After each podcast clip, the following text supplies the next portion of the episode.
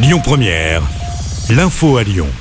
Bonsoir à toutes et à tous. Dans l'actualité, Olivier, le jeune enfant autiste exclu de la cantine de l'école Frédéric Mistral dans le 9e arrondissement de Lyon sera réintégré dès demain. Une information révélée par BFM Lyon. Pour rappel, Olivier avait fait une crise très importante le 24 novembre dernier au moment de se rendre à la cantine de l'établissement. Ce jour-là, son référent scolaire était absent. Depuis euh, ce jour-là, sa mère devait se rendre à l'école pour déjeuner dehors avec son fils jusqu'à 14 heures. Nouvel accident mortel sur les routes près de Lyon. Un motard de 59 a perdu euh, la vie hier dans l'Ain. Les faits euh, se sont déroulés en fin de matinée au niveau de Saint-André de Corcy. Selon les premiers éléments de l'enquête, il aurait voulu dépasser sa femme qui roulait en voiture et a été percuté par l'arrière par un véhicule utilitaire. Malgré l'intervention des secours, le quinquagénaire est décédé. La SNCF annonce un retour progressif à la normale aujourd'hui avec 3 TGV intercités sur 4 en circulation. Des perturbations pourraient encore être à prévoir prochainement puisque les contrôleurs menacent de renouveler leur action pour les week-ends de Noël et du Nouvel An. Le ministre des Transports, Clément Beaune, a appelé à la responsabilité collective.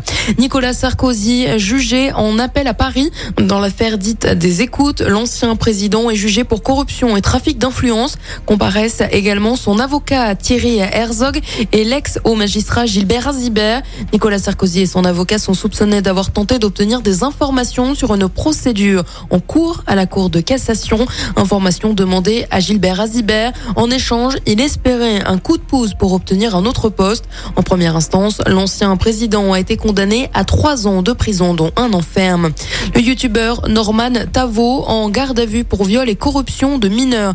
Le parquet de Paris a confirmé que le youtubeur était entendu aujourd'hui dans le cadre d'une enquête préliminaire confiée à la brigade de protection des mineurs pour des accusations impliquant plusieurs jeunes femmes. J-4 avant la fête des Lumières à Lyon, le réseau TCL s'adapte pour l'événement. Les quatre lignes de métro seront euh, prolongées jusqu'à 2 heures du matin de jeudi à dimanche. Les parcs relais, eux, seront ouverts jusqu'à 3 heures du matin. Comme le veut la tradition, l'ensemble du réseau TCL sera gratuit le 8 décembre à partir de 16 heures et jusqu'à la fin du service. Pour euh, les trois autres jours, une nouveauté, le service TCL carte bancaire sera plafonné à 3,30 euros. C'est pour permettre de bénéficier du ticket TCL en fait. Il permet de se déplacer librement de 16 heures jusqu'à 2 heures du matin. Et on termine avec un mot de sport et du football. Les huitièmes de finale du mondial au Qatar se poursuivent aujourd'hui. À 20h, le Brésil jouera contre la Corée du Sud. Écoutez votre radio Lyon Première en direct sur l'application Lyon Première, lyonpremière.fr et bien sûr à Lyon sur 90.2 FM et en DAB+. Lyon Première